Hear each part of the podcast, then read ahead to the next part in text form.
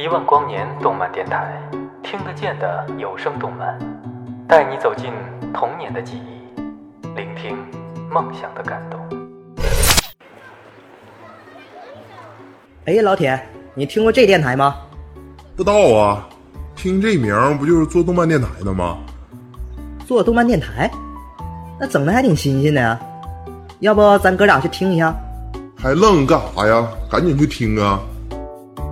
欢迎收听，欢迎收听，欢迎收听，欢迎收听，欢迎收听，欢迎收听，欢迎收听。一万光年动漫电台，一万光年动漫电台，一万光年动漫电台，一万光年动漫电台，一万光年动漫电台，一万光年动漫电台，一万光年动漫电台，欢迎收听。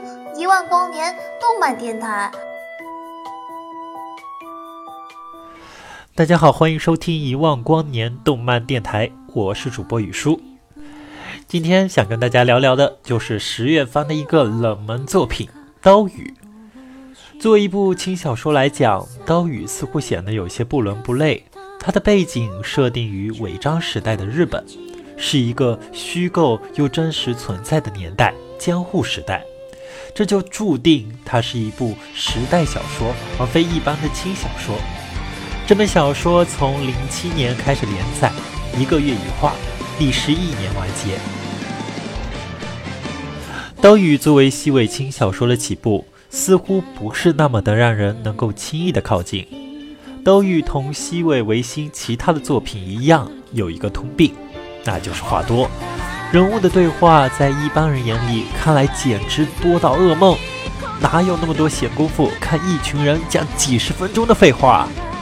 不过，动画化的刀语也没有删掉小说中的长篇大论，当时也没有交给新房昭之来监制，再加上是月番，再再加上在这个十月神番辈出的季节播出，这个刀语就注定沦为了冷门作品。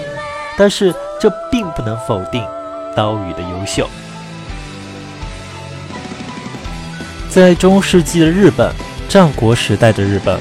诸侯纷争，战乱不断，这是权力的天下，也是剑士的天下。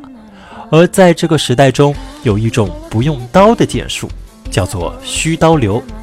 虚刀流除了家族血亲之外，无人能够知晓。但是由于虚刀流第六代当家玉六纪这个大乱的英雄斩首了叛乱的飞陀英比等之后，虚刀流就闻名天下。但战乱之后，虚刀流派全部被流放到了孤岛，被幕府隔绝了人世。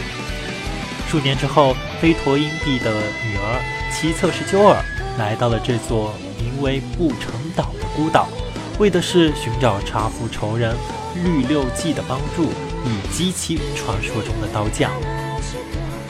四季奇迹纪制造的十二把完成型变体刀，从而完成了对幕府。复仇，然而鸠儿并没有如愿。绿六纪在他登道前一年死去，而虚刀流掌门的头衔传到了六纪的儿子绿七花的头上。他和他的姐姐绿七石听取了其测试预言，七花启程同鸠儿一同踏上了极刀之旅。绝刀暴、斩刀盾、千刀杀、搏刀针、贼刀砍、双刀锤。恶刀压，微刀叉，王刀锯，成刀拳，毒刀渡，严刀痛。在战国时代，有一名传说中的刀匠，他打造了一千把奇异的变体刀。这些变体刀既能使一国之力大幅提升，于是当时国与国的较量完全是靠拥有多少四季奇之刀而决定胜败的。刀语讲述了奇策之鸠儿和他的刀绿七花的争刀之旅。鸠儿从一开始只想着复仇，慢慢被气花感化，而没有感情，只作为一把刀而生存了二十几年的气花，也因为与鸠儿在一起的一年相处的得到了人性。但是无论他们如何亲近，也改变不了气花是鸠儿父亲的仇人的儿子这个事实。总的来说，我不想将刀语归为完全的悲剧。我认为将之与《Angel Beast》同归于半悲剧更加的合理。看过《Angel Beast》的朋友可能会有所体会。刀雨在结尾部分的设计是如此的突然，鸠在开场部分突然死亡，留下了本作的看点——七花的选择。鸠的突然死亡可以与先前一集末的旁白有很大的联系，作者那种另辟蹊径的心态也有所影响。就这前十一集的形式啊，十集的故事一概这样发展：主角与左卫门、右卫门一战，收起十二把变体刀；然后是鸠与否定机的智斗，奇策之胜；然后和七花一起浪迹天涯，过着无拘无束的生活。写到这里，似乎已经是童话故事的套路了。于是十一集末的旁白点出了一句现实，归结起来就是那句老话：天下没有不散的宴席。所以啊，第一个问题的结论，我认为是为了震撼观众，达到了烘托七花之后行动的目的。七花只身前往尾张幕府，在他人看来是为了救儿复仇。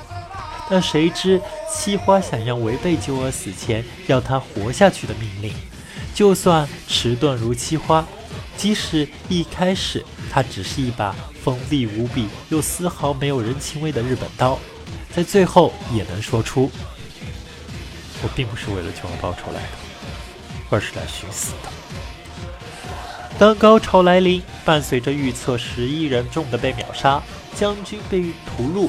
在七花手刀挥落的瞬间，他那撕心裂肺的切里尔响彻了整个将军府。平时那么搞笑的台词，在此刻却显得如此的悲怆。即使九儿一生机关算尽，就连七花对自己的爱与自己对七花的爱，都在自己的算计之中。为了复仇，他可以放弃一切，他可以付出一切。临终前，九儿对七花说。假若我不死，极刀之旅结束后，我会立刻将你这个弑父仇人的儿子杀掉。但是，这却是鸠儿最后的计策，连自己的感情也算计进去，为的是给自己的失败与解脱找一个借口，更是为了给七花足够的理由活下去。鸠儿是真爱七花的，一起经历了那么多的人和事，吵过架，吃过醋。一边满脑子复仇的女人，一边是没有人性、天生被当作刀养的男人。他们各自在极刀之旅中获得了感情。随着极刀的刀数量的增长，我们也能发现七花变得更加的人性，秋儿也时不时的放下了心防。最后，七花在与右卫门、左卫门的最终决战中活了下来。并杀掉了尾张幕府第八代将军，开始了他与救儿未完的日本旅行。西尾维新的书大多描写的一个个与社会不相容的个体，最终过上了正常的生活。刀玉也是如此。七花从一开始不通人性，到现在拥有喜怒哀乐，证明了即使你是怪胎，即使你与他人不同，你。也有被爱的权利，你也能够拥有幸福。